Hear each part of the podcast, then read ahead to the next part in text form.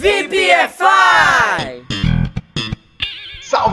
Salve, galerinha VPFire! Update 330 Beside or Besides da série Coisas que eu sei, mas provavelmente você não sabe. Sim, as duas formas estão corretas e são duas palavras com significados e uso totalmente diferentes. E saber disso é o que vai fazer a diferença em deixar o seu inglês impecável. Se liga aí nas explicações. Beside, pessoal, significa ao lado ou do lado. Veja os exemplos. Beside the bed, there was a huge chair. Do lado da cama, tinha uma cadeira enorme. Come, sit beside me. Sente-se aqui do meu lado. Já o besides por sua vez, significa além de, além disso. Ela é um sinônimo de in addition to, ou seja, passa uma ideia de adição, somar algo. Se liga nas sentenças aí. What languages do you know besides Chinese and English? Que idiomas você fala além de chinês e de inglês? We have a lot of things in common besides music. Nós temos várias coisas em comum além da música. Dica importante: quando vamos usar besides mais um verbo na frente, devemos sempre colocar esse verbo da frente com o ing, ou seja, o famoso ing. Por exemplo, besides being handsome, teacher baby is pretty cool. Além de ser bonitão,